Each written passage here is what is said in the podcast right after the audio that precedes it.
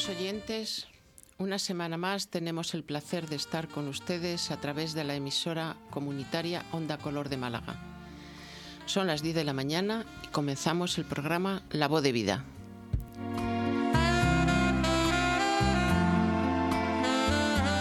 Estamos en el dial 107.3 de la frecuencia modulada, pero si no podéis hacerlo en directo porque los, que los quehaceres os lo impiden, nos podéis encontrar en las plataformas iBox y Spotify. Solo hay que buscar la voz de vida. Os saludo en nombre del equipo del taller de radio y podcast del aula de mayores de 55 de la Universidad de Málaga. Taller que está dirigido por Fran Martín y con el apoyo de la profesora Inmaculada Ramírez. En torno a la mesa y con la intención de hacer un programa ameno y que sea de vuestro interés, está a mi lado Santiago González, que después de... Hola, Santiago. Hola, Araceli. Que después de un tiempo de ausencia vuelve a esta mesa. Sí. Bienvenido. Gracias. a mi izquierda está Pepa Barrio Nuevo. Hola, Pepa, ¿qué tal? ¿Qué tal? ¿Nos traes a alguien que tiene algo que contar? Por supuesto, como siempre. Bien, pues bienvenida. Gracias. A mi derecha está el capitán, José Antonio Garay. Hola, Araceli. Hola. ¿Nos traes a alguien que tiene algo que... Eh, eh, ¿nos, tienes, ¿Nos traes a alguien... Oh, perdón. Sí, pero déjalo que después te lo voy a contar. ¿Me lo, lo cuentas luego? Creo que de lo que voy a hablar te está afectando. Seguro, me está afectando. Peña. Eh, Hola. Bienvenida, Peña. ¿Nos vas a sorprender también con alguna de esas biografías apasionantes que sueles abordar? Ya lo veréis, ya lo veréis. Bueno, y, fue, y al otro lado del cristal está José Antonio Ortiz. Hoy es su primer día al frente de la mesa de control y es el que nos quita y da la voz. Le tratamos bien, ¿no? Sí, sí, pobrecito. Habrá que disculparle hoy porque el primer día siempre en control es muy duro. Muy duro. Bienvenido, José Antonio. Y yo Gracias, soy. Buenas tardes. Y yo soy Araceli Callejo y voy a tratar de conducir este programa y hacer que pase en una hora y media lo más entretenida posible.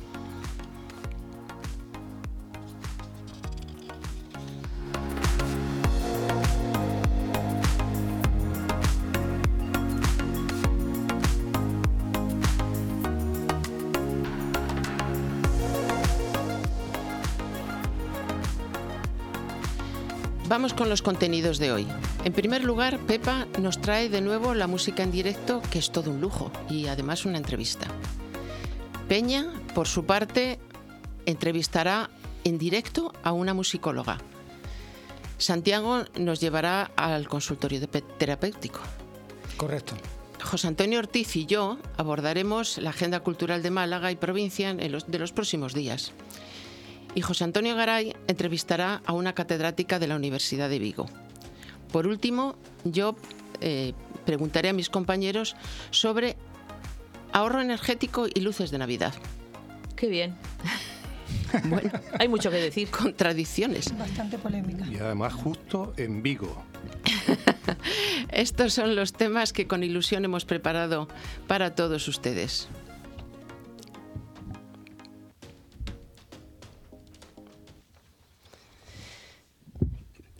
Hola Pepa, nos, hoy, Pepa nos trae de nuevo la música en directo, como he dicho, que es todo un lujo.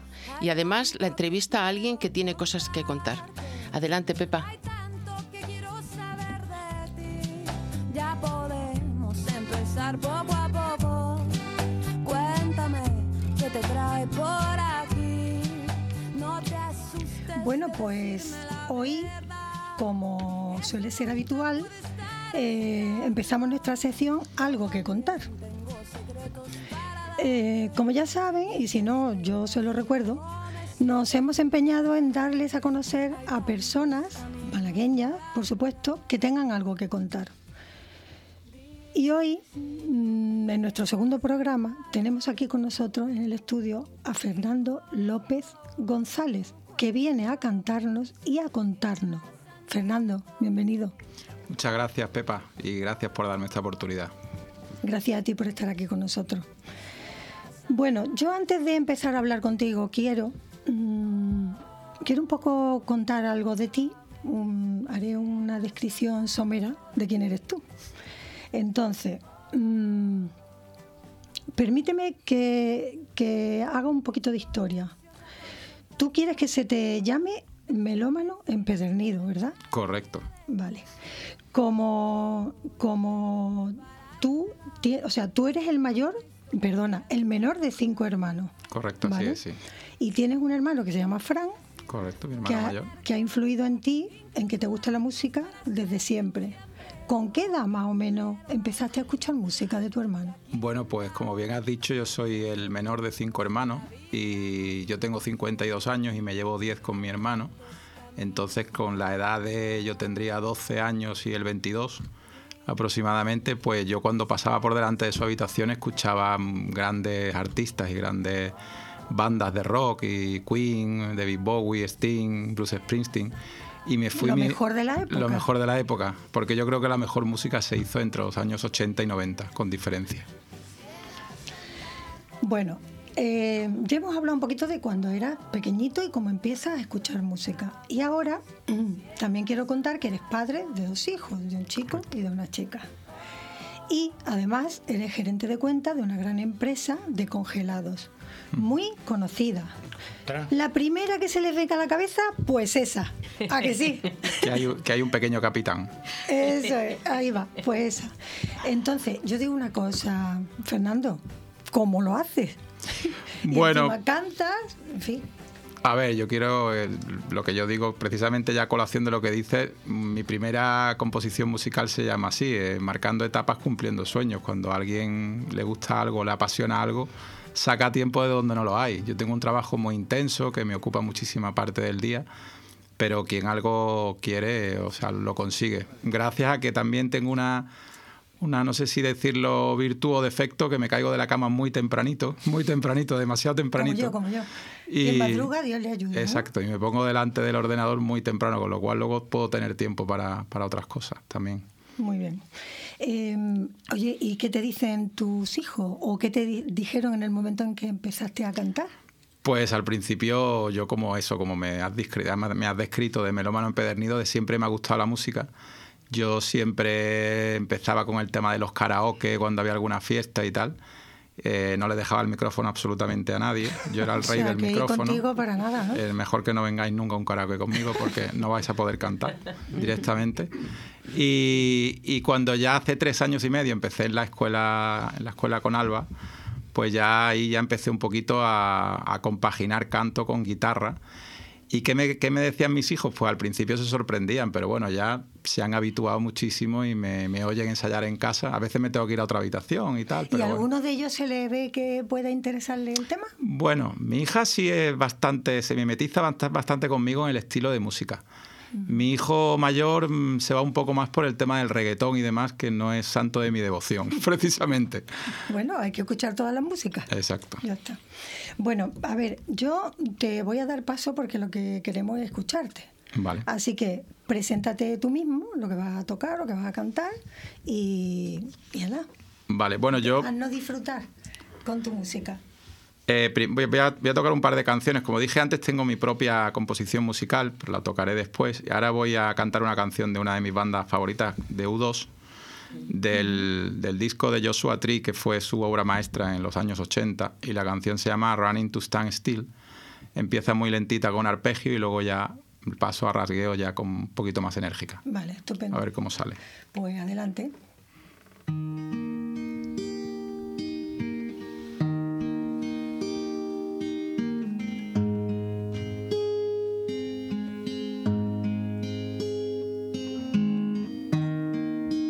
So she wake up, woke up from where she was, lying still. Said I gotta do something about where we're going.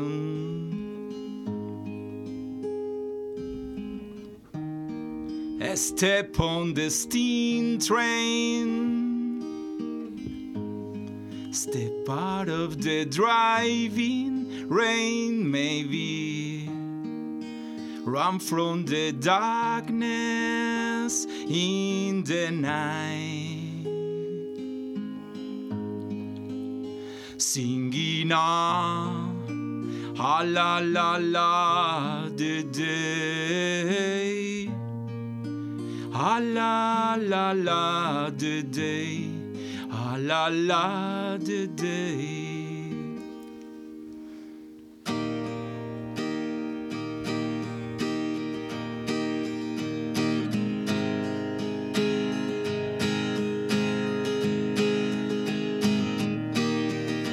Sweet as in, bitter than taste in my mouth.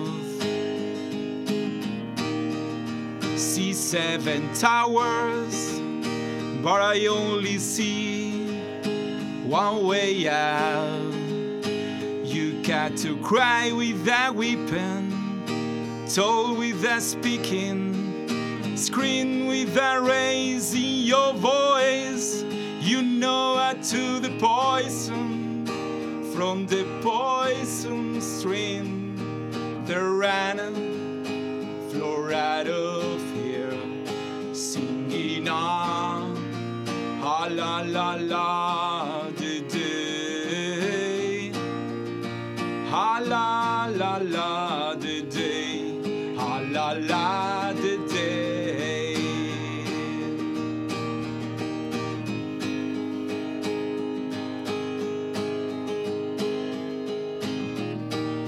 She walked through the streets with her panty red and her black belly look like in the rain.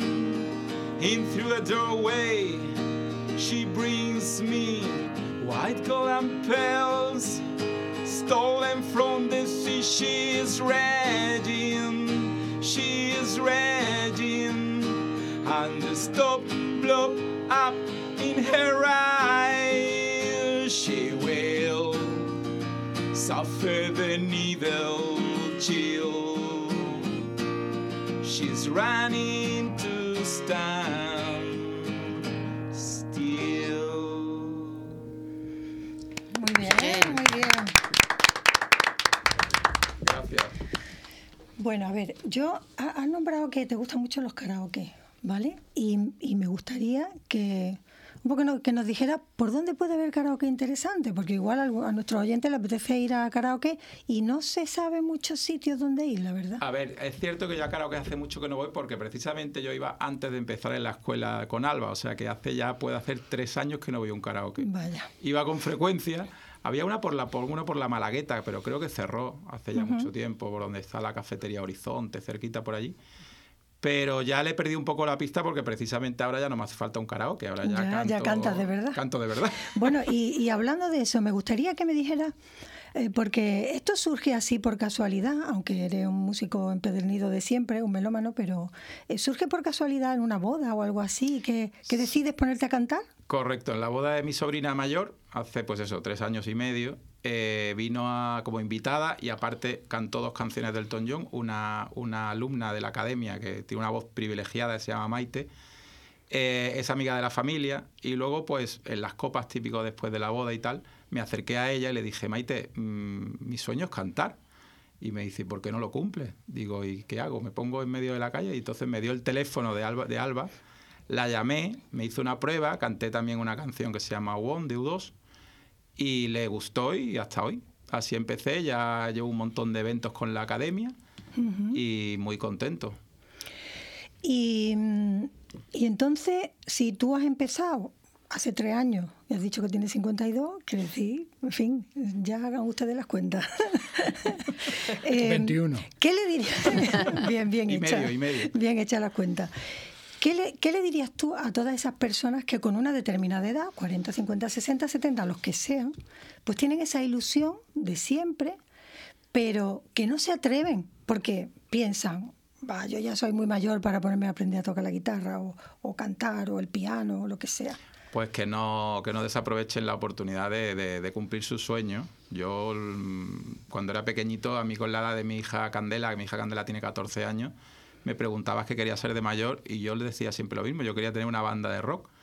Y ahora estoy cumpliendo mi segundo sueño dentro del mundo musical. Primero ha sido cantar con Alba, en la escuela de Alba, y ahora a través de un compañero, que ya le saludo de paso, mi, mi amigo Dani y Ale, otro compañero que toca la batería y el bajo, me hace segunda voz, hemos hecho, hemos hecho un grupito que se llama Electrical Storm, Tormenta Eléctrica, y estamos tocando versiones de los años 80 y estamos muy contentos. Yo te iba a preguntar que para cuándo ese proyecto, porque yo ya sabía que tú cuando eras pequeño decías que querías ser un cantante de rock. Así que tienes tu grupo ya, pues fantástico. Eh, eso, eso ya, ya es un proyecto, o sea, ¿ya estás haciéndolo o es un Sí, proyecto es un a proyecto corto plazo? muy, muy, muy nuevo. Llevamos unos tres ensayos solo juntos.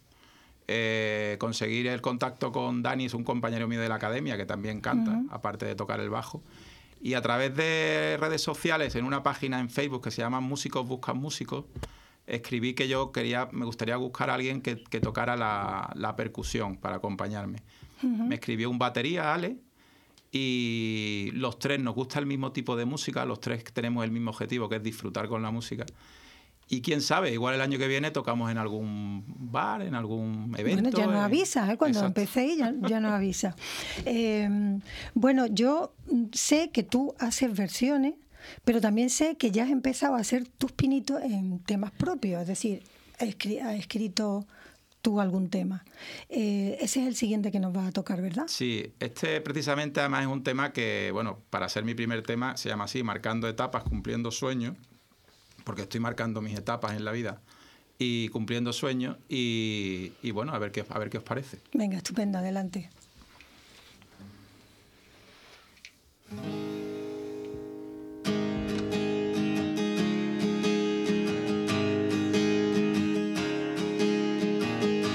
Mil siglos han pasado ya, mil siglos para conseguir que siga enganchado a ti.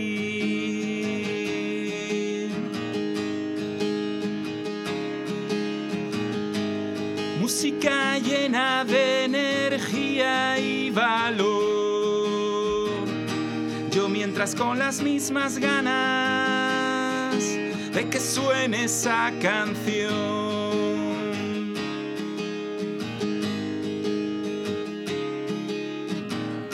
marcando etapas, cumpliendo sueños, desde muy pequeño tratando de marcar mis pautas.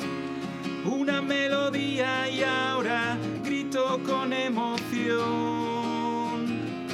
y lleno de valor que ya puedo morderlo.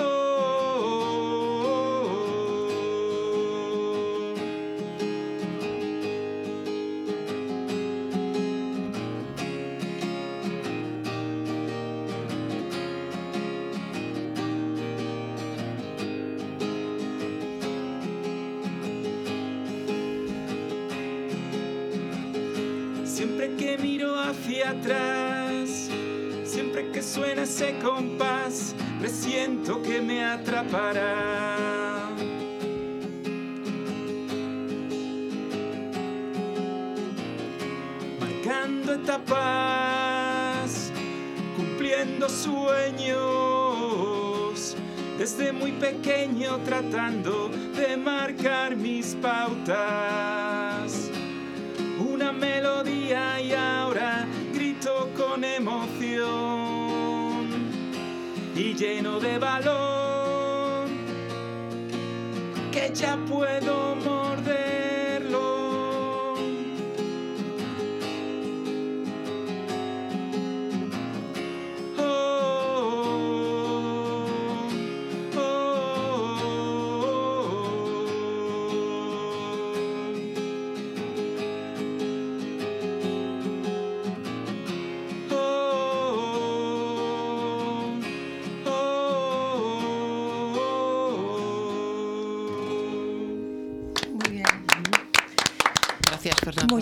Muchísimas gracias por estar aquí con nosotros y, y esperemos que se cumplan todos tus sueños. Muchísimas gracias a vosotros.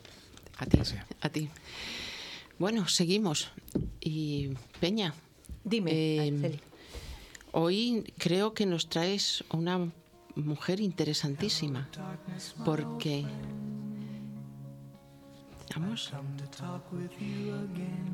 Porque te he oído decir que es una auténtica pionera en la dirección coral y orquestal. Correcto. Fue la primera mujer que en 1981 dirigió una coral orquestada en el Teatro Real de Madrid. Pero eso ya veréis que no es lo más Qué importante. hito en un mundo De hombres. De hombres. Adelante, Peña.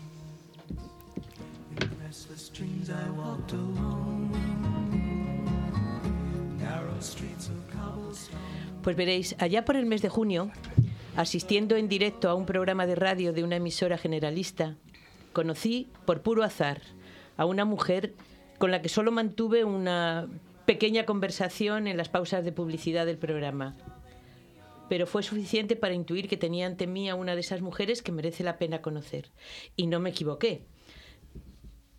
Como ha dicho Araceli, fue pionera y como he dicho yo, fue la primera en dirigir una coral orquestada en el Teatro Real de Madrid en 1981. Pero veréis, su trayectoria profesional es mucho más que eso. Lo vais a comprobar en breve. Se encuentra sentada a mi lado, ha tenido la deferencia de acompañarnos hoy y os la voy a presentar. Se llama Lynn Kurseknave. Hola Lynn, buenas tardes. Hola, buenas tardes. Encantada de que estés aquí con nosotros. yo también, con mucha ilusión. Con tu permiso, voy a hacer una pequeña semblanza de tu biografía y tu formación. ¿Te parece? Sí, muy bien. Naciste en Estados Unidos, en New Jersey. Creciste en Sacramento, California, donde tu familia se trasladó por motivos laborales de tu padre. Estudias en la Universidad de Berkeley y en 1966 recibes por parte de dicha universidad la licenciatura en Historia de la Música y Musicología, especializándote en música barroca. Pronto fuiste profesora adjunta en el coro de dicha universidad. Te trasladas a Europa, en concreto a Estocolmo, donde en su escuela superior amplías estudios de dirección coral y más tarde a Stuttgart, Alemania, donde consigues en 1971 el diploma estatal en dirección orquestal y coral, pedagogía, musical, canto y piano, ¿correcto? ¿Correcto? ¿Mm? Pues ahora nos vamos a quedar aquí un momentico. en 1971. Eh, ¿Por qué elegiste la especialización en música barroca? Pues mira, él tenía la oportunidad en Berkeley de estudiar con uno de los más prominentes eh, especialistas en la música barroca, el, por ejemplo, el presidente de la Asociación de Musicología Americano, era el director del departamento, y cuando, cuando me vi dirigir en, ah, en el examen de, de- de dirección coral, me pidió por favor de verle el día siguiente en su oficina. Y yo temblando, temblando, fui el día siguiente ¿Qué querrá este con señor él, de mí? ¿no? Y, y- y- y me decía, pues, eh, decía, niña, decía, es que eres muy magnética. ¿no? bueno, me, me- me emocionó muchísimo y decía, queremos que, quede, que quedes a hacer tus estudios graduados en Berkeley y que serás el profesor adjunto a, los, a los dos coros universitarios. Y ha sido, bueno, ¿qué voy a decir? no? Claro. Eh, yo no creía tanto en mí, pero poco a poco he visto que la directora de, de- de dirección, el, el- el Jo- Joseph Kerman, el, el director, todos tenían esta fe y- en mí, pues ¿qué voy a hacer? Me voy en esa dirección, ¿no? Claro. Mm, Bueno, pues esta ha sido un poquitín la, el- el empuje. Entonces, claro, de ahí viene la, el, el- querer ampl- ampliar tu formación en dirección coral en, en Europa. Exactamente. Mm. Es, Eh, es que siempre me gustaba Europa más, más que mi propio país. Ah, sí. Sí. Pues volvemos al año 71, a 1971. Entre ese año y 1973 en Stuttgart, ¿qué pasa en tu vida? Bueno, si os cuento, ¿no? Un poquillo. Bueno, un, po- eh, un poquitín. Es que acompañaba en aquel entonces, para ganar un poquitín de dinero para mis estudios, eh, a cantantes de la ópera para enseñarles sus partituras. Muchos cantantes eh, saben muy bien cantar, es una profesión que se aprende muy tardemente porque la voz madura quizás con 18, 19, 9 años, ¿no? Y entonces muchas veces los cantantes no, habí- no han tenido oportunidad de tener una formación básico en, en, ah, leer las partituras. ¿m? Entonces necesitan un correpetitor y ese es un pianista que enseña sus papeles en la ópera. Y entonces yo me dediqué a ello eh, y uno de las, eh, más de las cantantes eran españoles, Ah. ¿no? cantando en la ópera de, de, de- de Stuttgart. Y a través de ellos, pues conoció la, la colonia española en Stuttgart, de la muy, muy élite. claro. Una élite. Eso, ¿no? Y, y entre ellos era un muy caballero, un, un, un excelente eh, cocinero, o que, que sabía de, que- de cuidar mi coche cuando no, fe- no, eh, no funcionaban los frenos, pues Francisco lo, lo arregló todo. Ay, ya llegó Paco. Entonces ya me, me enamoré de un español. Lo que pasa es que nos- no pensaba que iba a casar con, con él y, y bueno, por, por fin nos cansamos. Ca- ¿Cansamos? No, Ca- no, casamos. casamos. Lo otro- lo Lo de otro- lo cansarse otro- viene lo más tarde. después. Eso. y, y- y entonces, claro, la, la oportunidad de, de un- abrir un nuevo, un nuevo puerta. De vivir en España, claro, yo como californiana, hay tanto influencia española allí, ¿no? Y además, eh, yo hice mis estudios al lado mismo de, de Berkeley, es al lado mismo de San Francisco, Claro. ¿no? Y yo iba a casarme con un Francisco. Ah, bueno, pues me- no era tanto santo, pero Y entonces te casas con él, vivís un tiempo casados en, en Stuttgart y pegáis el santo, el salto y llegáis a Cantabria. Bueno, pues esto, el- en, en este momento España estaba mm, parece, abriendo políticamente porque yo decía, mientras que, que hay un cierto eh, dictadura en España, yo no piso España, ¿no? Pero bueno, las cosas iban iba, eh, eh, cam- cambiando y entonces compramos, oh, Francisco era de, de, eh, de Santander y para mí Santander o o todo España sería España olé España y Olé. hasta que llegó a, a- a Santander. Que no era España y Olé. Era, era muy gris, mucho lluvia. Y dije, este no puede ser España, este parecía Irlanda. Me han ¿no? engañado. ¿No? Eso, ¿no? Bueno, de otras cosas, ¿no? Y, y- y entonces, bueno, pues em, em, em, mi, mi- mi tema, mi lema en la, en la vida es em, que cuando estás eh, confrontado con una situación eh, negativa, convertir el negativo en positivo. ¿no?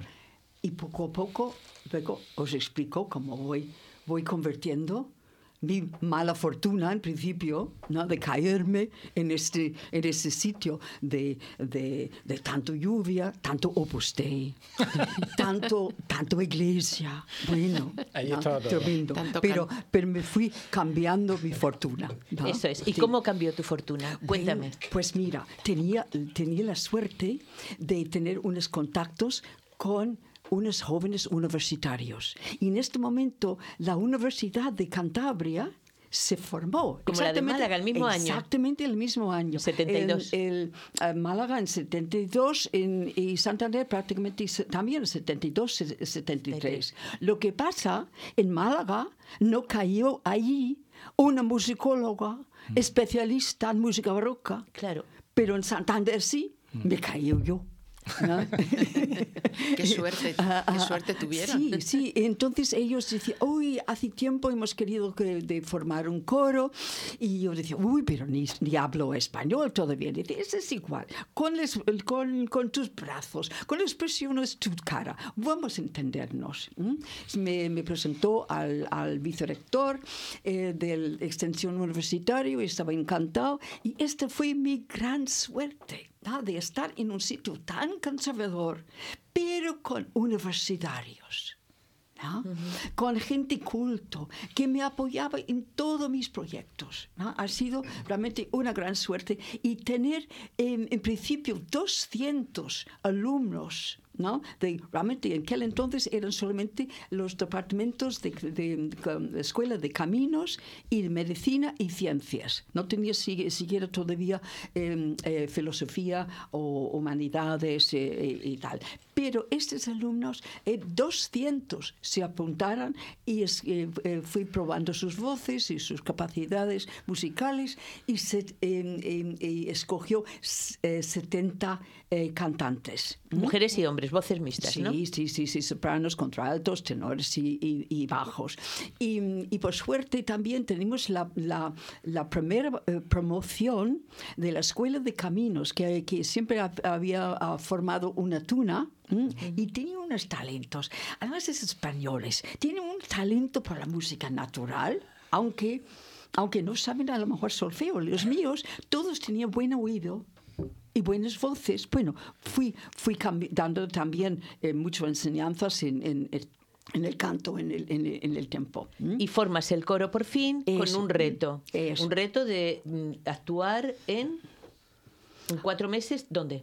Bueno, actuamos en los cursos del, de verano del- de la Universidad Menéndez Pelayo, ¿m? con muy conocido, y, y todo, el, todo el público esperando que iba a ser bueno el típico coro universitario que se estrena con sus problemas de, de, de, de cantar, con sus desafinaciones, etc. ¿no? Y no, no fue así, porque al final el techo se cayó Déjame, por abajo. déjame que hable yo. Que voy a leer lo que dijo el periódico. Solo un poquito, ¿eh? El Paraninfo se venía abajo. El entusiasmo reinante había desbordado el clima precedente de fría expectación. Hubo que añadir un espiritual, pero el público que había escuchado sin interrupción el concierto, perdiendo en grata escucha la noción del tiempo, seguía ovacionando al coro neófito y a esa mujer, escapada de no se sabe qué secreto taller de magia, con puntos de ignición en sus dedos y convertidos ella misma en llama, en noción progresiva de ritmo, en unidad sorprendente de belleza. Bueno, Qué no se el- puede el- decir el- mal, el- ¿no? El crítico, ¿verdad? Algo de razón tendría, ¿no?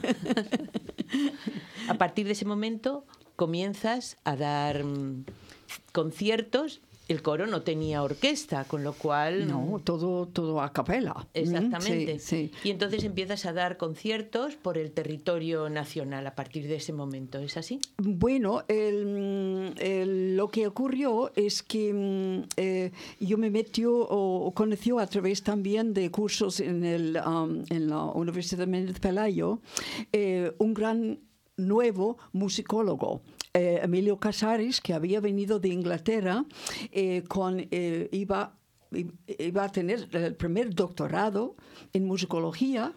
Y formó el departamento de musicología en, en la Universidad de Oviedo, claro, que era al, al lado de Santander. Desde, desde entonces tenemos muchísimo, muchísimo contacto, ¿m? y a través de él eh, me, me- me metió en círculos de los, de los cuatro gatos que éramos en aquel entonces de, de musicólogos. eh, eh, eh, solamente hubo en, en Granada, eh, em, Santiago, eh, eh, Salamanca eh, y, y Emilio, eh, prácticamente eh, en- en Antonio Martín Moreno en Granada. ¿m? Éramos cuatro, cuatro, cuatro o cinco nada más. Y subiendo en eso, Eh, lle- bueno. llegamos a 1981 y diriges por primera vez la coral orquestada en el. Teatro Real. Sí, bueno, el, el coro con, con, um, con instrumentistas, em, la Pro Música Antigua de Madrid, un- uno de los pocos grupos en aquel entonces dedicado a la música antigua.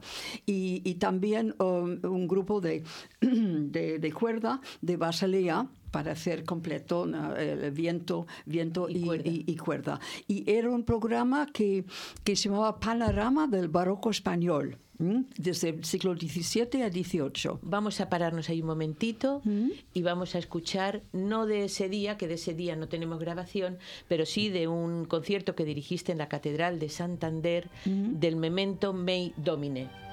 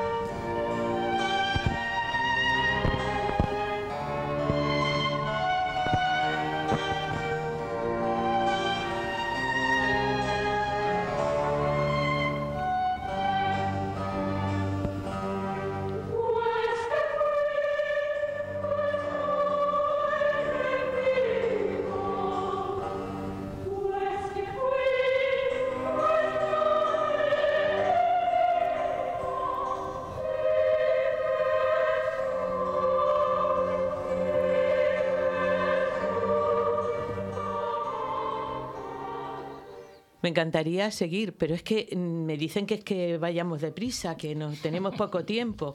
Entonces, de este concierto, lo único que voy a leer mm, es eh, el del concierto de Madrid, la crítica que hizo mm, en ABC Antonio Fernández.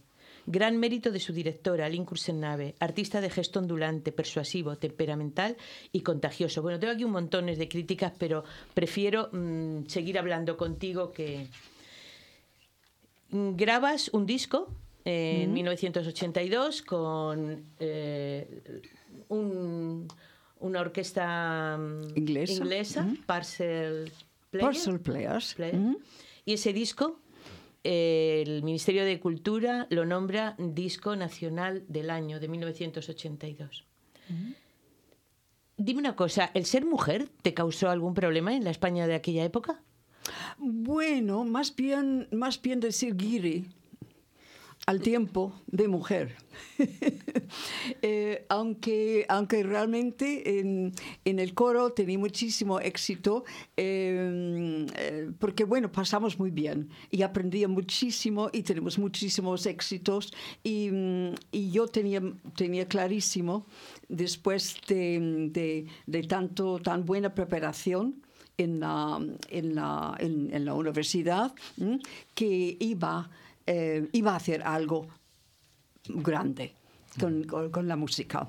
Y, mm, y- y que ha sido mi suerte, suerte realmente. Fíjate, si hubiera quedado en Alemania, donde todos los grandes compositores están prácticamente investigados y sus obras están asequibles en ediciones, ¿m? pues no podía haber hecho nada. Pero la suerte de haber enamorado de un español, ¿no? Y encontramos en, en- en- en- en Santander y por la lluvia no tenemos otra cosa que hacer que, que- que ensayar tres, tres veces a la, a, a la semana. Y a través de Emilio Casares descubrí, eh, descubrimos la, la existencia de lo que ha sido el primer maestro de capilla de la Catedral de, de Santander en el, en el siglo XVIII. Archivos te refieres de música barroca española que no eran Eso. conocidos en España. Claro. ¿Y por qué? Porque todas las partituras sueltas, el papel suelto en la guerra civil fue llevado al, al Aranguren en el País Vasco de hacer papel prensa. Ah. Y todo el, el- el archivo Se perdió. fue- se perdió. Y, y- y Santander no tenía idea que tenía un, un compositor de tantas luces, ¿no? Y, y muchos pensaban, ay, este Guirri se, se ha, se ha sacado de la manga, seguramente. Ese, ese autor era García Carrasquedo. ¿no? García de Carrasquedo, ¿no? Y, y- y lo que has oído anteriormente era su tío, que El solamente español. tenía dos o tres años mayor eh, que, que él, que se llamaba El Españoleto. Y era uno de los compositores que, mm, más progresistas eh, en, España en este momento. Era una especie de guerra entre las catedrales conservadores y, y progres. Y este compositor que había estudiado de joven en Italia, en el Conservatorio de la Pietà de Nápoles, eh, vino después a España mm, y utilizaba el nuevo estilo operístico con las, con las letras litúrgicas, que creaba, bueno, una, una especie de revolución aquí. Tenemos que ir rápido porque me dice que estamos ya fuera de tiempo y todavía no hemos llegado a el momento, bueno, disfrutas durante 20 años del coro de la universidad, eh, haces tus recorridos por España y llega un momento que por cuestiones políticas cortan el- el- la, la subvención que tenía el coro, no porque te pagaran, porque a ti no te pagaban, eh, pero para los desplazamientos, para las orquestas y tal. Y entonces eh, decides mm, dejar Santander y, y dar el salto. ¿Y el salto lo Entonces- das a dónde? a nueva vida, abrir, abrir nueva puerta, eh, de convertir la- la- lo negativo en, positivo. positivo. ¿no? Y, y entonces, como soy californiana y había hecho también varios cursos en, en, en Mijas y, y en Nerja y en Almuñécar ¿no? anteriormente, pues me ha- había enamorado de la charquía. ¿Mm? Y entonces decía, pues no voy a esperar hasta que me jubile, jubilo, voy a pedir ya traslado, porque ya era profesor de instituto, ¿no?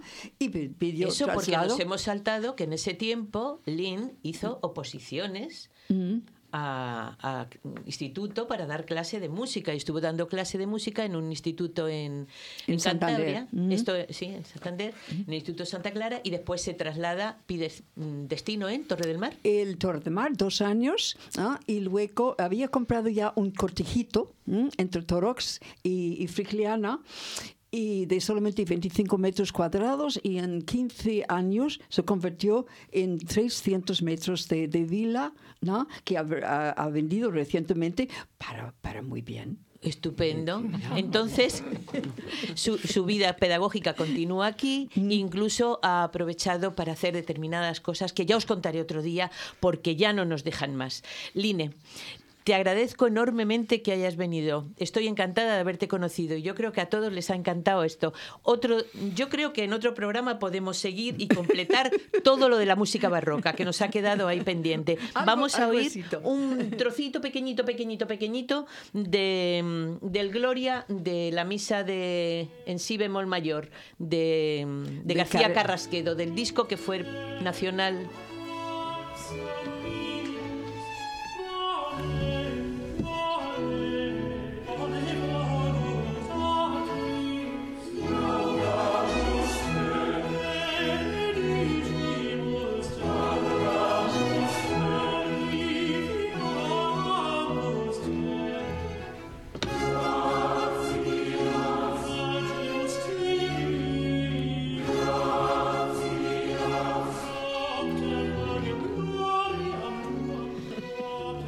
Maravillosa música, da pena dejarla, pero vamos con muy justitos de tiempo.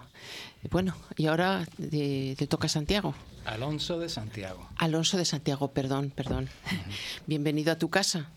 Después de un año de ausencia, vuelves a esta mesa y a colaborar con nosotros. Es una maravilla.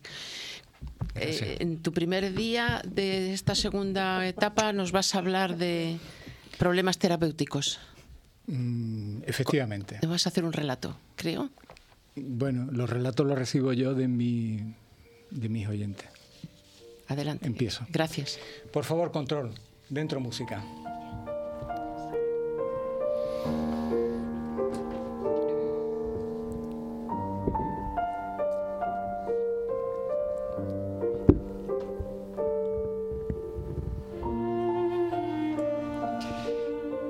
Decir de entrada que escuchar a Line todas las veces que ha repetido, convertir lo positivo, lo negativo a positivo, es una idea maravillosa. Un saludo a todos nuestros oyentes.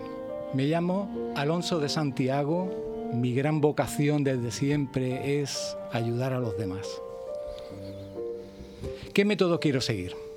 Leeré en antena sus propios relatos. Antes recibiré su carta, siempre escrita a mano, que en sí es una terapia magnífica. Piensa en una cosa, queridos oyentes. Los traumas que no se cuentan siempre se quedan sin resolver. Oírlo en antena es saludable para la mente de todos. Empecemos por lo primero. Hablo de la infancia. Para tratar este tema utilizaré apuntes de una carta reciente. La encuentro bastante apropiada. No tengo a nadie en mi inmenso archivo de cartas que supere a este señor en traumas infantiles. La intentaré resumir porque el relato es extenso. Se titula, su relato, La caja de cartón color cartón. Comienza así. Eran los años 70. Tenía nueve años. Me veía feo y cabezón. De sus hermanos, el único miope de todos era él. Con la foto de su primera comunión descubrió su inmensa cabeza. El recordatorio lo tuvo que repartir en mano entre familiares y vecinos. Esperar el donativo de una peseta vestido de marinero era la costumbre. No veía tres en un burro. Lo llevaron al oftalmólogo que lo confirmó. Una miopía galopante, el ojo derecho vago y posible estrabismo. Y amenazante le dijo, las gafas puestas de día y de noche. Nos cuenta, en mis tiempos no era común que los niños llevaran gafas. Me cuenta en su carta, nadie tenía gafas en mi barrio. Las gafas que le pusieron eran enormes, metálicas, cuadradas. El primer día de clase con gafas, mareado, intentando ocultarse de todo. Salva, un amigo, se quedó hipnotizado por el cambio. Sin, con- sin calcular las consecuencias y a una cuarta de su cara, le dijo, tío, eres un microbú. El cabezazo fue tan épico como brutal. Los dos sangrando por el suelo. Y lo peor, la gafa rota. Abandonó todo. La calle, las peleas y hasta el fútbol. Aquel niño alegre e intrépido se encerró en casa y solo salía para ir al colegio. En la cocina encontró el destino para su destierro un lugar abierto a un patio de vecinos luminoso, donde el canto de jilgueros y canarios aportaban alegría. Los transistores encendidos se mezclaban, el parte hablado, el ángelus. Y en lo que coincidían todo era en las coplas. Nos cuenta, las coplas me ayudaban a vivir. Era como escritas para mí. Hay pena, penita pena, pena de mi corazón, que me corre por las venas con la fuerza de un ciclón. La mesa de cocina de la cocina se quedaba pequeña para sujetar tanta pena junta, la de aquella mujer y la suya. El aislamiento se convirtió en algo positivo cuando descubrió la lectura. La novela de Papillón tardó un verano en leerla. En el suelo de la terraza, con el bañador de la playa todavía puesto, en esos momentos no le importaba si el viento era de terra o de levante. Abrir el libro y dejar de ser él para convertirse en otro diferente le parecía increíble. Mejoró los estudios, el trato con los demás era más gentil. Hasta tal punto existió un cambio que surgió el coqueteo infantil con su vecina. Con solo acercarse a ella, los cristales de las gafas se me empañaban. Cuando mejor se sentía, todo cambió, con el golpe de un portazo. Su madre corría por el pasillo en busca del cuarto de baño. Por Dios, quita esa música, que parece que se ha muerto Franco otra vez. Era música clásica. A su madre le ponía de los nervios. Llegó a la cocina a revisar la compra diaria, un montón de plátanos maduros, el cartucho de papel estraza con carne o pescado y el pan diario, junto a un cuchillo y a un paño, todo sobre la mesa. Encima del taburete, la caja de cartón color cartón. Imaginó una zapatilla de casa para su abuela. Comiéndose un plátano, con la otra mano le quitó la goma a la caja. No podía creer lo que veía. Le estalló su cabeza. Unas botas de fútbol negras. Se imaginaba con la camiseta de su equipo, con el 5 de Viverti en la espalda, las botas negras andando despacio hacia el descampado. Aquello le pareció un sueño. La madre, de vuelta del baño, junto a él, le preguntó, Hijo mío, ¿eso es lo que tú me estabas pidiendo? ¿Tú te das cuenta que eso no puede ser bueno para tus pies? Hijo, pero si tú andas muy mal. Convencida la madre del mal que le evitaría a su hijo, cogió las botas de fútbol, el monedero y con el mismo portazo que llegó, desapareció. Quedó bloqueado, no supo reaccionar. Con todos los porqués de esta puta vida, se llenó de preguntas existenciales. ¿Me corto las venas con el cuchillo? Aquel cuchillo no cortaba ni para Dios. ¿Estrello la compra contra la olla express? Le pareció demasiado violento. Decidido, se puso a pelar plátanos, uno tras otro. Los alineó sobre la mesa. Entre llanto y arcadas de placer, se los comió todos. Nota del remitente a pie de relato. Para su tranquilidad, el suicidio quedó fallido. Vivo felizmente con mi vecina. Fin del relato. Buenísimo, buenísimo Santiago.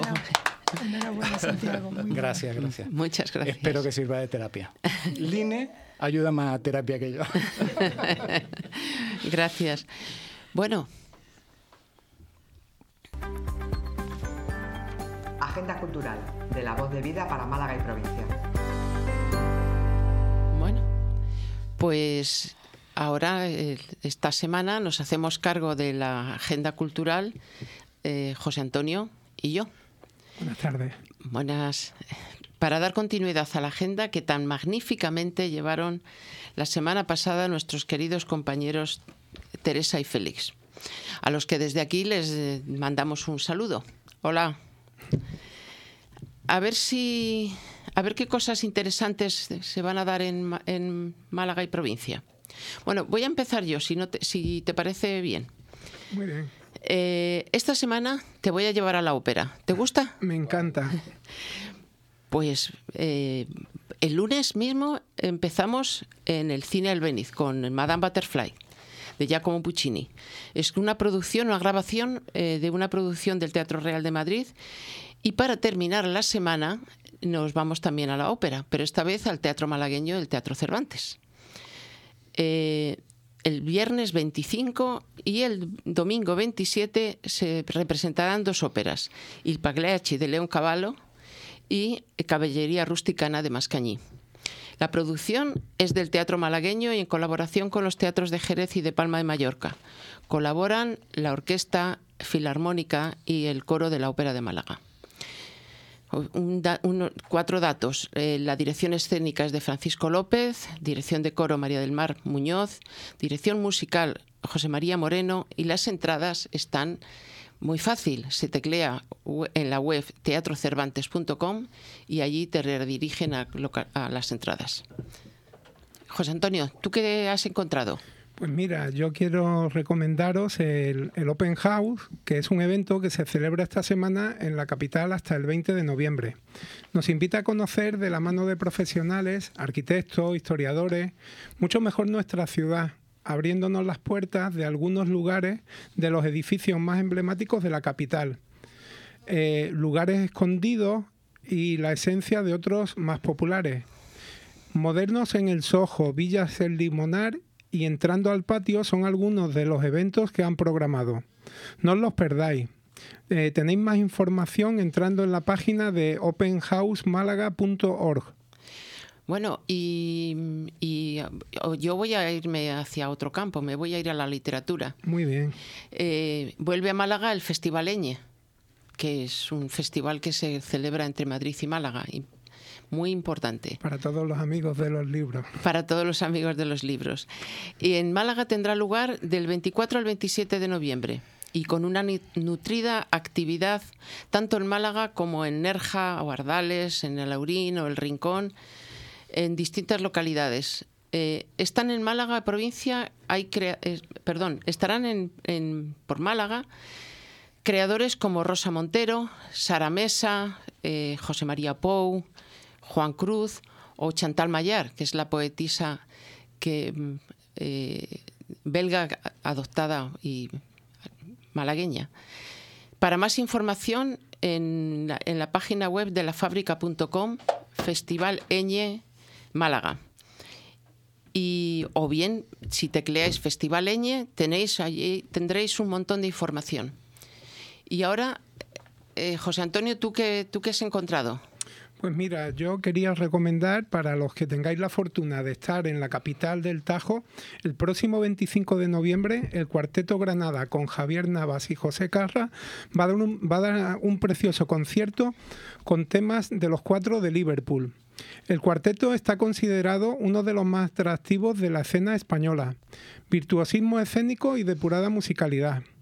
The Beatles Songbook nos trae el legado de la, de la banda mezclando el cuarteto de cuerdas con el dúo jazzístico de piano y vibráfono.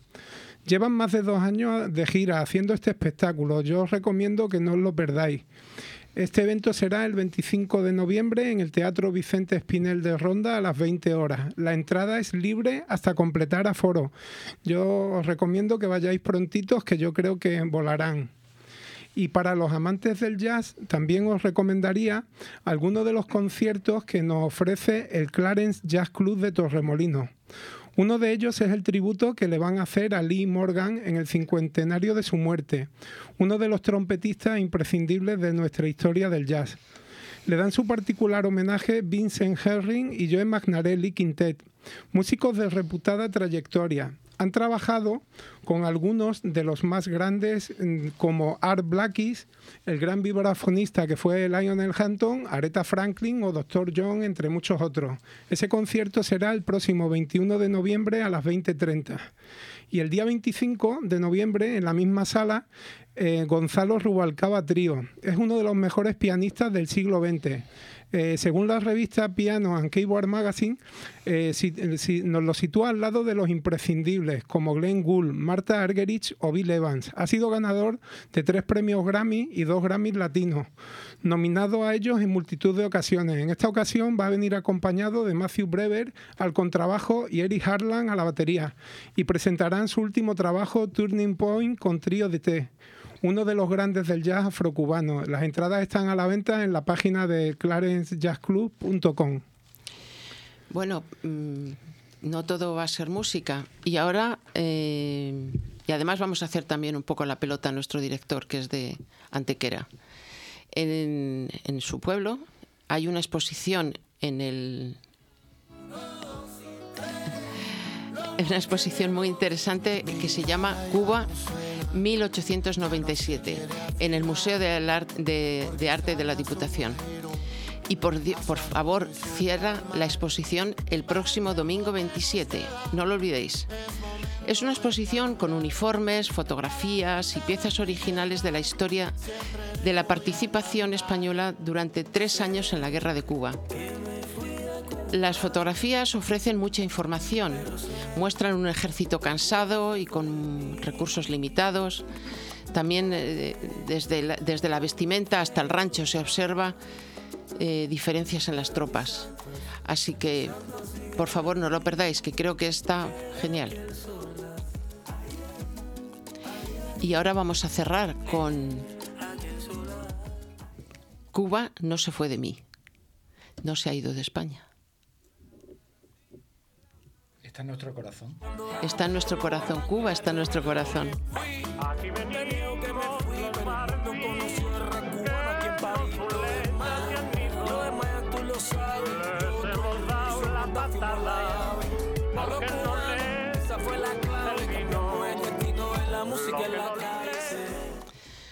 Bueno, señor Garay, buenas tardes. Muy buenas tardes, Araceli. Que hoy creo que vas a entrevistar a la investigadora que ocupa la cátedra sobre dadismo de la Universidad de Vigo. Importante línea de investigación. Pues sí, eh, ella nos, nos contará exactamente, perdón, la garganta la tengo fatal hoy. Eh, pero bueno, para empezar, mm, Araceli, la palabra edadismo, mm, ¿de qué te suena? ¿Te suena? A edad. Y, a edad y a discriminación por edad.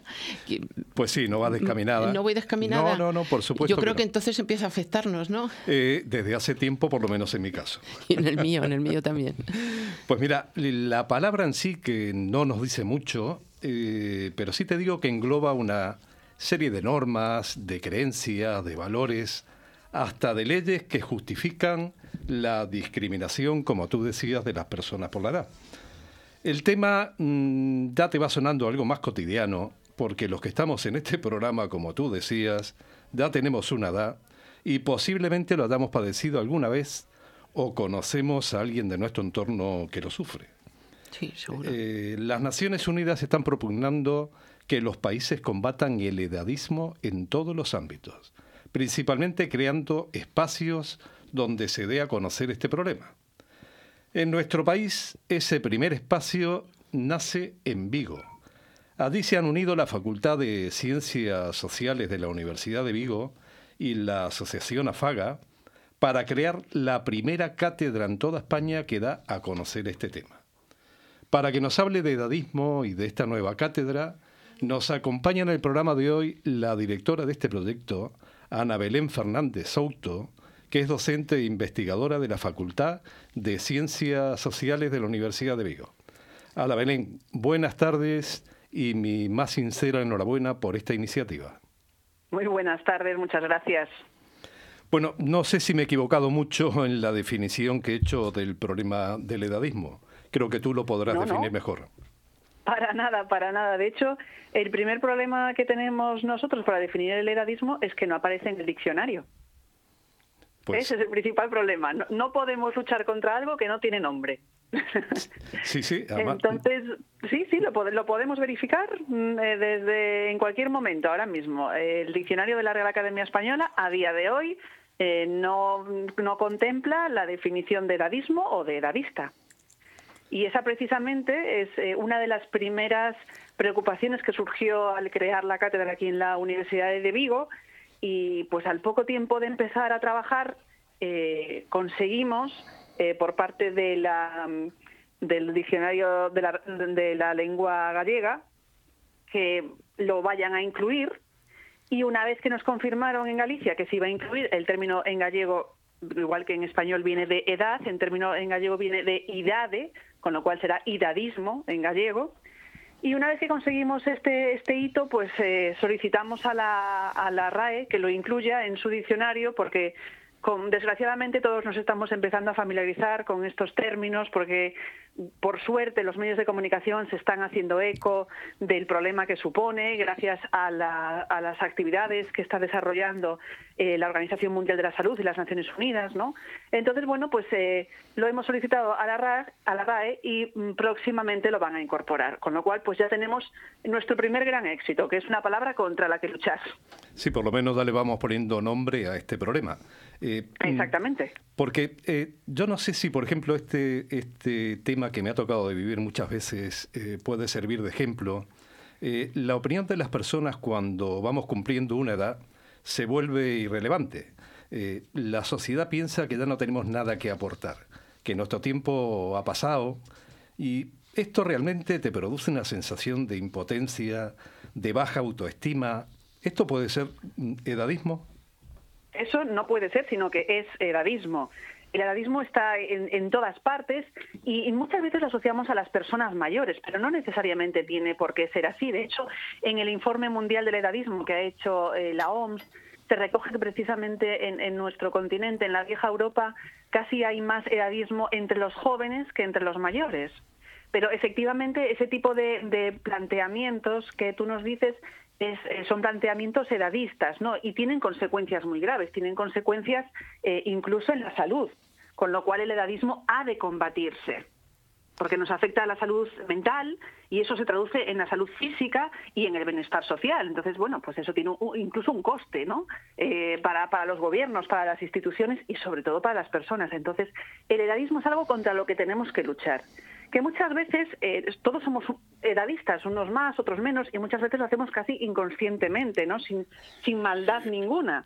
Eh, pues, pues, por ejemplo, el otro día un compañero me comentaba que estaba haciendo una ruta de senderismo con su hijo y eh, venían dos personas y le preguntaron, ¿qué tal? ¿Qué tal la ruta? Y le dijeron, bueno, ahí arriba igual hay un recoveco que para ustedes es un poco difícil. Y él no se dio cuenta, pero era un comentario totalmente edadista, porque a lo mejor la persona a la que se lo decía estaba mucho más en forma, independientemente de la edad, ¿no? Entonces, todos somos edadistas, aunque sea con buena intención, pero tenemos que ser conscientes de que estos pequeños comentarios pueden minar la salud mental y, por lo tanto, la salud física de las personas y tenemos que evitarlo, claro, ¿no? Mira, un poco a colación de lo que tú estás diciendo, eh, y aunque parezca una tontería, en este mundo tan digitalizado, en el que la informática lo domina todo, eh, la llamada brecha digital, que afecta principalmente a las personas mayores, eh, a mí me han llamado más de una vez analfabeto digital. O sea, esto también será edadismo, lógicamente. Desde luego, desde luego. Eh, bueno, yo es que en ese sentido, ser analfabeto digital no tiene por qué estar vinculado a una edad.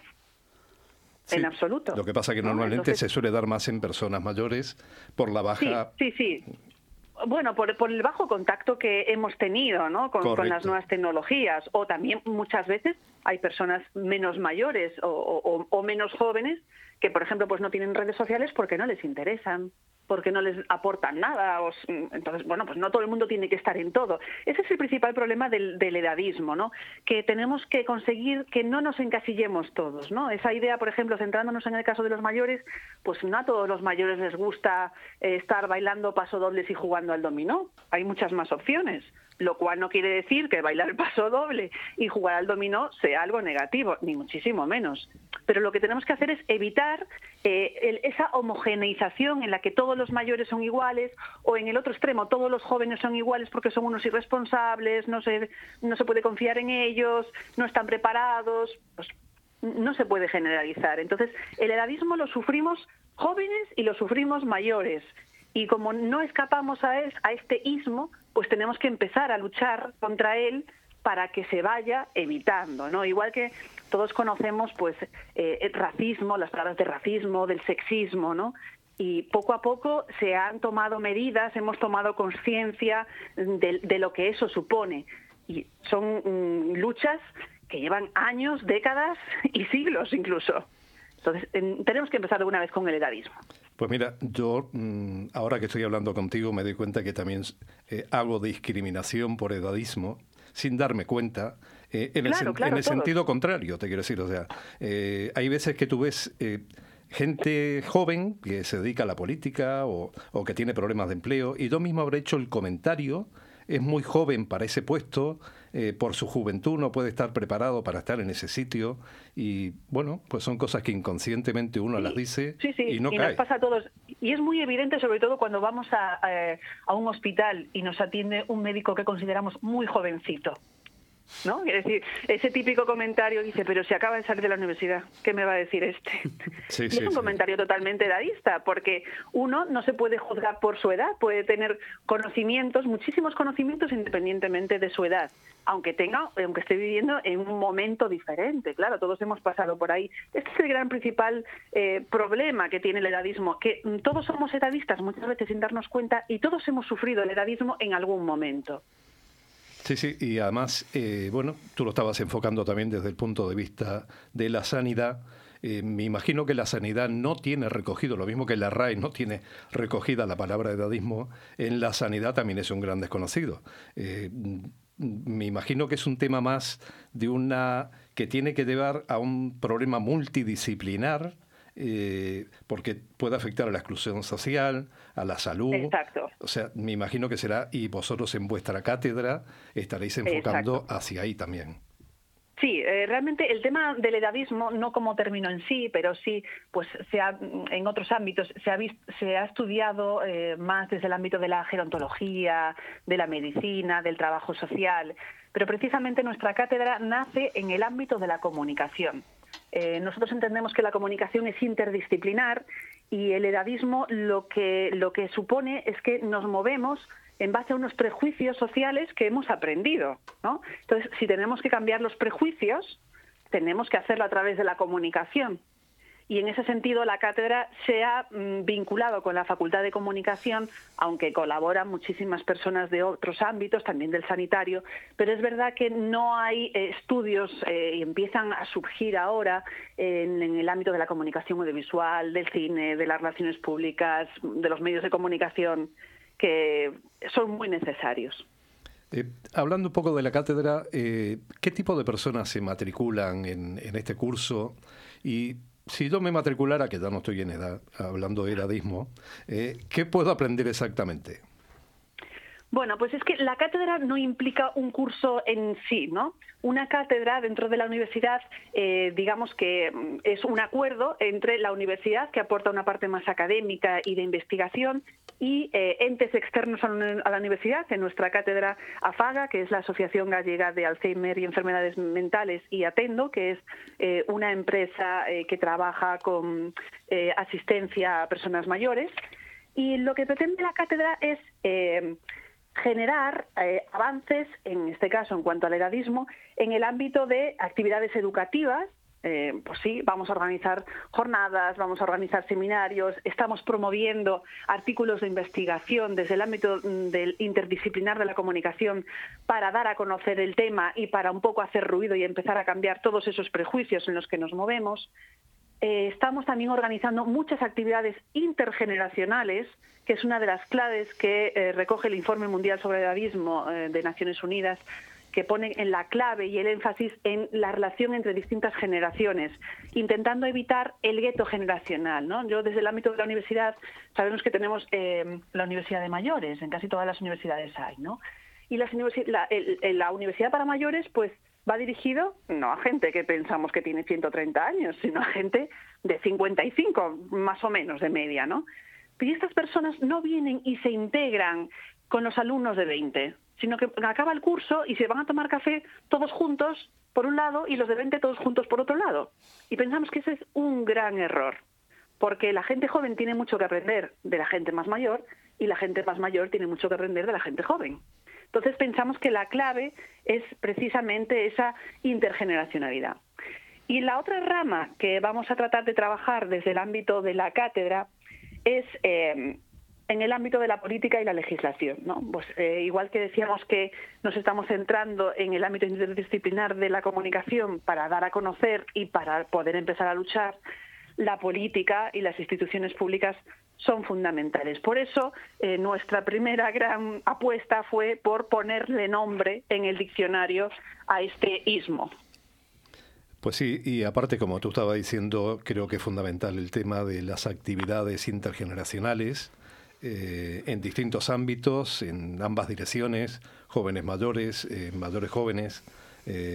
Creo que, porque yo siempre he sido, eh, la verdad que siempre he apostado por la gente joven, porque creo eh, que la interacción entre mayores y jóvenes es fundamental para todo.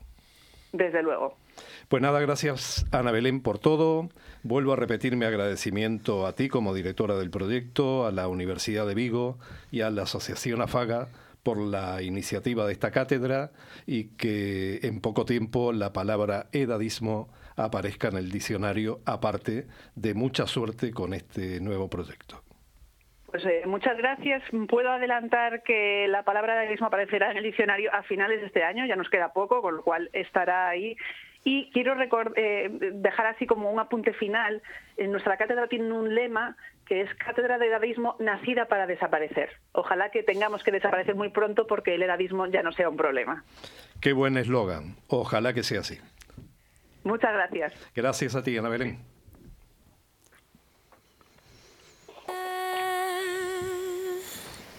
Eu canto para olvidar. Eu canto para olvidar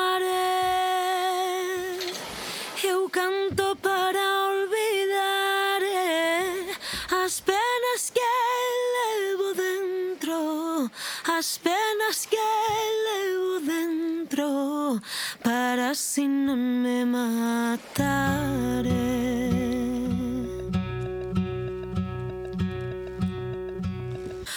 Haber llegado por tu bello tenaz cara para amar. Haber llegado por tu bello. Bueno, eh, vamos a por la tertulia. Pues, eh, la, voy, la he encabezado con, dos con una contradicción muy grande. Ahorro energético y luces de Navidad.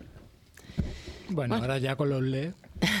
Ese es el argumento. Ese es el argumento. Por ahí voy ya. Bueno, esta tertulia, como he dicho, tiene dos partes. Empezaremos por el ahorro energético.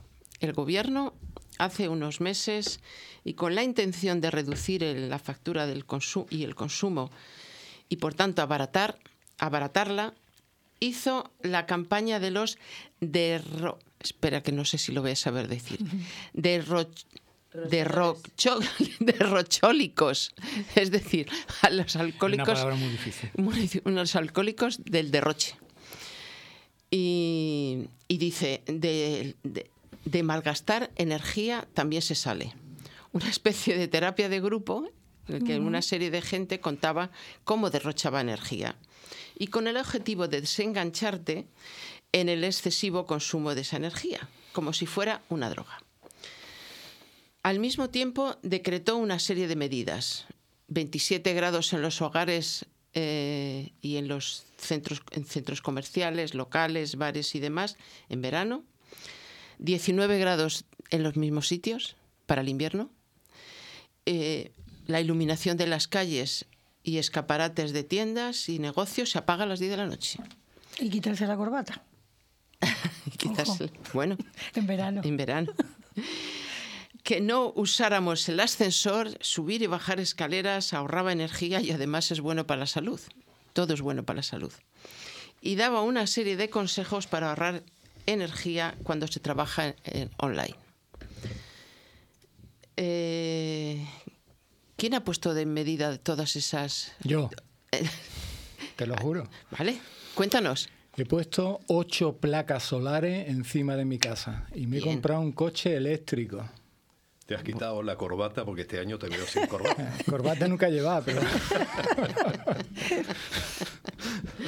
¿Quién más ha hecho algo? ¿Ha cambiado, ¿Alguien ha cambiado las bombillas en la casa? En mi casa todas las bombillas son LED. Yo ya las tenía hace un años. montón. Y placas solares eh, le ha puesto Santiago. Sí. Y eso yo lo estoy pensando. Yo ya tengo también dará- placas solares, Yo ta- Araceli. Yo también las puse. Esta es la voz de Ultratum. es que tú eres ventríloco. Yo es que no las puedo poner. Eh, Yo sí, ya- ¿Se ha comprado, alguien se ha comprado ya las batamantas para pasar el invierno? Yo es que tengo Es la que suerte de tener una casa que si no llueve, si no, hace- si no está nublado, toda la tarde le está dando el sol. Y tengo por calefacción los cristales. Guau. Con lo O sea, una especie de microondas, ¿no? Pues sí, yo cuando estoy sola no necesito calefacción. Cuando hay niños pequeños y eso sí, pero tengo esa suerte, es verdad. ¿Nadie es más se ha comprado la batamanta? No, pero ahora que lo estás diciendo, yo es una de las cosas que nunca he entendido en Málaga desde que he llegado, lo de la batamanta, la, ma- la mesa camilla. Sí, Digo, eso, eso debía preguntar. ¿Habéis puesto a la mesa camilla y al brasero? eso, eso en tu tierra me parece perfecto, pero en Málaga una mesa camilla... la Pero es que, es que en mi Estoy tierra contigo. el brasero no tiene mucho sentido porque te, re- te retiras del brasero y, te da un y te da congelado. un congelado que quedas... te- Pues habrá sido eso lo que me ha pasado cuando estaba por tu tierra, que estaba todo el día congelado. Me retiraría del brasero cada cinco minutos. Y, y luego, todo esto, después de todas estas medidas energéticas, tú, eh, Pepa, ¿has, has puesto en marcha alguna medida así para el ahorro? Bueno, yo siempre he sido, antes de que la luz costara tan cara como cuesta Mm. ahora, yo siempre he sido muy maniática con lo del ahorro de luz. Yo creo que Siempre- lo traemos de base, ¿no? Yo creo que es de familia, traemos de- porque de mi madre base. se pasaba el día, niña, Apagar esa apaga la luz". Entonces, mm, a mí me cuesta mucho trabajo, me da muchísimo coraje pagar mucha luz, de siempre. Por lo tanto, todas las luces son de LED desde hace mucho tiempo. Procuramos encender solo lo que necesitamos y por tanto no he tenido la necesidad de, de hacer nada. ¿Y laváis a las 12 de la noche Una- y una- plancháis a las 3 de la mañana? Una cosita nada más. A No. mí, mm, Pepa, por lo menos me pasa una cosa. La gasolina, como nunca sube, le echo 30 euros, siempre son 30.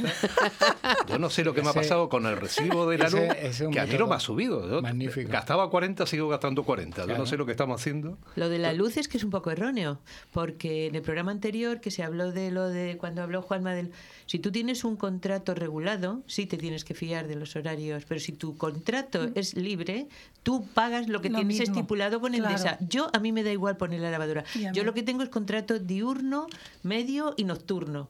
Y entonces el nocturno, por ejemplo, que me va desde las 10 de la noche a las 8 de la mañana, sábados y domingos todo el día. Ahí tengo un, un consumo, el, el, el vatio es El muchísimo próximo, más día, barato. el próximo día nos vamos todos a tu casa para poner la lavadora.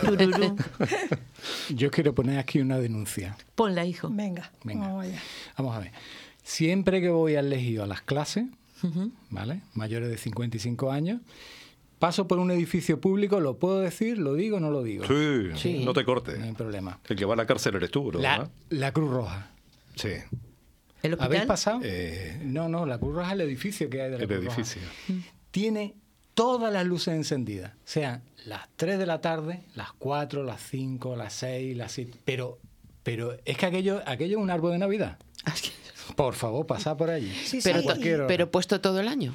Pero Claro. tenemos, tenemos una persona de la Cruz Roja por aquí que nos puede decir. Por eso yo pido permiso. ¿eh? No, pero yo no siento ni apago la luz. yo solo soy voluntaria de vez en cuando. No, pero es que exactamente bueno. eso A que sea, que te pasa llama la atención. por la, pa- por la zona donde yo vivo, claro. cuando paseo con mi perrita, por Claro. la Diputación. Eh, También. El, donde en Tabacalera están Todas las luces oficinas, encendidas, Pero, todas. pero serán las luces LED, que ese es la- el Hombre, argumento claro, que siempre, LED, siempre seguro. nos... Eh, Pero que sean LED no significa que no consuman. Hombre, No, claro, ya, ya. consumen menos, pero... Tú Pero- ves oficinas y oficinas y oficinas y eso sin es- nadie dentro. Todas las luces encendidas, que no son tiene 20, sentido. 20 bombillas por cada oficina. Pues porque- Es que- porque todo Sí, es sí, sí. cristal. El edificio todo es Sí, cristal y todo, claro. todo se ve. Es Eso tremendo. es lo que pasa, por ejemplo, en Nueva York por las noches, están todos los edificios iluminados por dentro. Claro. Yo de todas formas también te digo una cosa, o sea, eh, creo que, Eso por seguridad. y no por hablar de política porque da lo mismo unos que otros, eh, pero creo que sí tendría que haber un ejemplo, tú lo estabas diciendo Claro, ahora mismo, Claro. un el tema eh, de las luces de Navidad, y da lo mismo que sea el de Vigo, que es de un partido, como el de Málaga, que es Hoy de otro, como el de estrenado- sí, Alicante. ayer ayer inauguraron el de Vigo. Eso os iba a preguntar, ¿cómo casa todas estas normas y todas estas instrucciones Hombre, y todos yo estos com- desenganches del consumo? Yo, primero que no soy navideño, no soy navideño, con lo cual a mí el tema de las luces tampoco es un tema que me... Al mantecado le pega. Eh, no, tampoco, tampoco, tampoco. Ese le pega a mi mujer, a mí no me deja. pero que, que me parece un disparate, eh, pero ya no por el tema de la guerra de Ucrania, ni porque tengamos que ahorrar, ni nada por el estilo. Es Por que me parece un auténtico disparate. Es que es Eso es como, como lo del el cambio horario, ¿no? Es algo que siempre eh, se justifica con algo que realmente no es. Esto se justifica porque parece ser que el comercio tiene más incentivos, y, pero yo creo que al menos los que vivimos en Málaga evitamos ir a Calle Larios cuando están las luces y la música encendida a comprar, no a se no ser que andar. vayas, porque es Claro. que ni se puede entrar a las tiendas, ni se puede andar, ni se puede aparcar, ni nada de nada. Las pobres dependientes el otro día me decían que estaban aterrorizadas, que empezaban el viernes con la locura de la música puesta todo el día Hombre, y que, y que no, yo por no- hacer un poquito de, de abogado del diablo, Sí. Es verdad que las luces mueven muchísimo turismo, que todos los bares se llenan, que hay mucha gente que vive de esto. Hasta ahí, Entonces, estamos, hasta ahí puedo estar de acuerdo. Yo lo puedo, yo hasta ahí lo puedo entender. Es verdad que es una incongruencia que estén todo el día diciéndonos cómo tenemos que hacer para ahorrar porque no podemos gastar tanta luz y que ahora se haga. Yo creo que en el término medio está la virtud, pues encender una menos luces y, y- y apagarla un poquito antes, y sobre todo que la porque- gente pero consuma Pepa, y Pepa, es Em- que esto es una competición entre ayuntamientos. O sea, claro, ¿quién- ese es el quién- problema. En mi triste infancia ponían un altavoz en calle San Juan con unos villancicos, que aquello Claro. no es que rotara cada cinco villancicos, sino cada dos. Era el, bueno, en fin. Campana aquello- sobre campana y campana sobre campana. Tampoco Claro. te vayas a animar ahora cantando un villancico con el karaoke ni nada por el estilo. Mira, ahora este fin de semana que está en Valladolid, había por las paredes eh, carteles pegados de autobuses para ir a, la- a ver las luces de Vigo. de la- Mm. ¿Eh? Ya os lo digo. Bueno, me quedé eh, pasma. Claro, eh, eso corrobora lo que dice Pepa, que atrae mucho al turismo, o sea que si Claro, hay al ayuntamiento le desde. Valladolid No, no no, a Vigo para ir a ver las luces, Claro. es que esto es una locura. No, y aquí viene gente de Córdoba, de Claro. Puente Genil, de Sí, todas sí, partes. sí, sí, que- Sí, sí, bueno, yo será, de- y yo de es que no me la entero. provincia, de los pueblos. Yo- Yo, no- creo que menos de los de Málaga, perdón. Sí, Claro. correcto. Lo- menos los de Málaga como nosotros, que Por somos- eso, yo es que no aparezco. Pero en no, pero lo planteaba desde ese punto de vista. Yo lo planteaba desde el punto de vista de que si nos estás recomendando el ahorro, Eso es, ¿eh? claro. Eh, tú no puedes ser un, un- Claro. todo lo contrario. Te quiero decir. Eso es lo que yo eh, lo que yo de- de- decía anteriormente que es una contradicción. Si por una parte eh, tenemos que ahorrar, ¿cómo pueden ser ayuntamientos que se gastan un dineral en, en- en la- en los edificios de luces y un dineral también, por mucho que me digan que tienen LED y no sé qué, en el consumo? Han reducido dos horas y han reducido, creo que son tres días de, de estancia en las luces en la, en la calle. Es una locura. Poco, poco. Eh, Hay tanta incongruencia. Y, tanta. No solo con esto, sino incluso Con con, la. Navidad. Bueno, yo me voy a Que quedar- Llevamos un mes con las cosas de Navidad en los supermercados, supermer- por el amor de Dios. Eh, aquí que al que le guste acabará rodando en enero. Aquí, aquí tenemos la posibilidad con nuestra invitada de preguntarle, ¿en California pone también tantas luces en Navidades? No recuerdo. No lo recuerdan. Lleva tanto tiempo ya aquí, Bueno, ¿no? Yo, perdona. Yo yo te voy- pongo- yo- sí, No, perdón, yo te pongo un ejemplo. Tú sabes que yo he nacido en Uruguay, me he criado en Uruguay. Uruguay. Allí en Navidad 40 grados. Se come turrón, mantecao, verdad, cochinillo. es verdad, claro, Pacífico, eh, claro. Lo que es la herencia española, pero con diferencia de temperatura. Yo me voy a quedar hoy con el ingenio y la gracia de un tuitero malagueño ante la novedad de las luces de, de este año de la calle Larios. Las luces de Málaga de esta Navidad es como si San Pedro hubiera tenido que mudarse y en vez de recibirte en el cielo, te recibiese en una versión espeluznante y lisérgica de Las Vegas. Sí, que son unos ángeles con unas alas muy grandes, ¿no? Y vamos a despedir vamos a despedir el programa y la tertulia y vamos a escuchar un poquito esta canción. Lo que no les gusta a ellos